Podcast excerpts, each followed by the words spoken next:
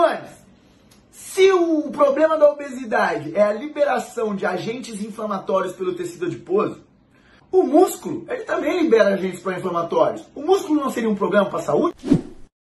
Para meus biologistas da prática, quando nós entendemos que o grande problema da obesidade é o excesso de tecido adiposo com a liberação de adipocinas, que são agentes inflamatórios, esse é o grande problema. E esses agentes inflamatórios, eles promovem dois aspectos primordiais de malefícios no nosso organismo, que é uma inflamação sistêmica crônica, ou seja, 24 horas liberando alertas para o organismo, falando assim: hey, você está inflamado, vem, vem, vem resolver a inflamação, como se tivesse uma dor de garganta em vários lugares do seu corpo.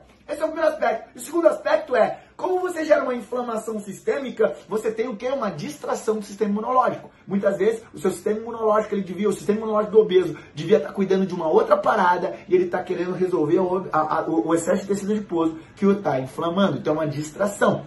Mas, nós olhamos para o músculo, o músculo, que é, olha que bem para mim, é um tecido maravilhoso e que deve ser muito bem explorado, pra, não somente para tratar, para dar é, função motora para todos os tipos de pessoas, todas as idades, mas também para tratar doenças, porque é um tecido excepcional e importantíssimo dentro do nosso corpo. Mas o, o, tecido, o, o tecido muscular, o músculo, ele libera agentes pró-inflamatórios também, como por exemplo, interleucina 6, TNF-alpha, interleucina 10, ele libera miocinas, no entanto, qual é a grande diferença da liberação de, de, de, de, de agentes pró-inflamatórios pelo músculo da do tecido adiposo? Para não tornar o músculo o vilão e sim o tecido, o excesso de tecido adiposo, o verdadeiro vilão. E, é uma questão fisiológica. Conheça a fisiologia, a fisiologia vos libertará. A questão é, primeiro passo, tecido adiposo ele libera agentes pró-inflamatórios de forma crônica. Professor Adoni, o que é forma crônica?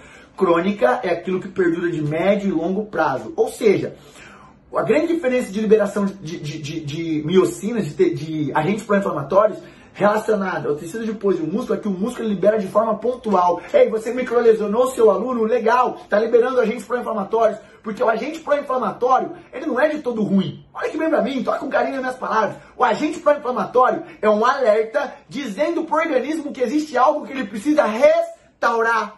O agente pró-inflamatório é uma alerta, uma, uma luzinha piscando para avisar para o sistema imunológico, para as moléculas do sistema imunológico, neutrófilos, é, é, é miócitos, é, é, macrófagos, aonde é que eles, leucócitos, aonde é que eles têm que ir lá reparar o tecido, resolver a inflamação, a infecção que seja, ok? Então os agentes inflamatórios, eles são quem avisam, não somente o que está errado, mas aonde está errado.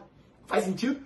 Agora, o, o, o, o problema do, do, do agente pró-inflamatório é ele sendo liberado de forma crônica. Então a grande diferença do músculo ser extremamente positiva essa liberação perante o tecido adiposo, o tecido adiposo é extremamente maléfico. Por que, professor Adonis? Por que, Tia Adonis? Hey, porque o tecido adiposo ele libera os agentes pró-inflamatórios de maneira crônica. Crônica nas 24 horas do dia.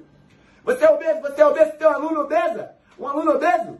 Ele está liberando, ela está liberando agentes inflamatórios 24 horas por dia. E esse é o grande problema do tecido adiposo. Não é um caso estético, para com isso. Entenda bem? Enquanto o músculo libera de maneira pontual. Esse é o primeiro aspecto, porque o músculo ele é positivo.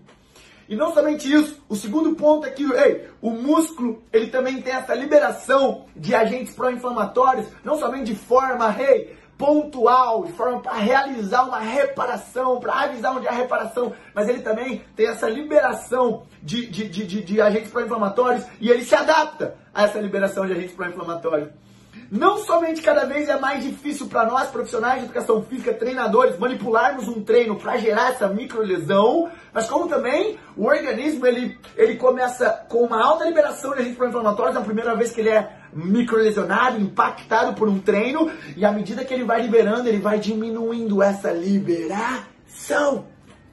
E essa liberação ela entra numa regulação homeostática. Então, olha como é lindo o, a fisiologia. Então, entenda bem qual é a diferença entre a liberação do tecido, do tecido muscular para a liberação do tecido adiposo quando o assunto é agentes pró-inflamatórios. Ei, é que o tecido adiposo libera agente pró-inflamatório de uma forma inteligente, de uma forma equilibrada, de uma forma pontual. Enquanto o tecido adiposo libera de forma crônica, o que está matando os teus alunos.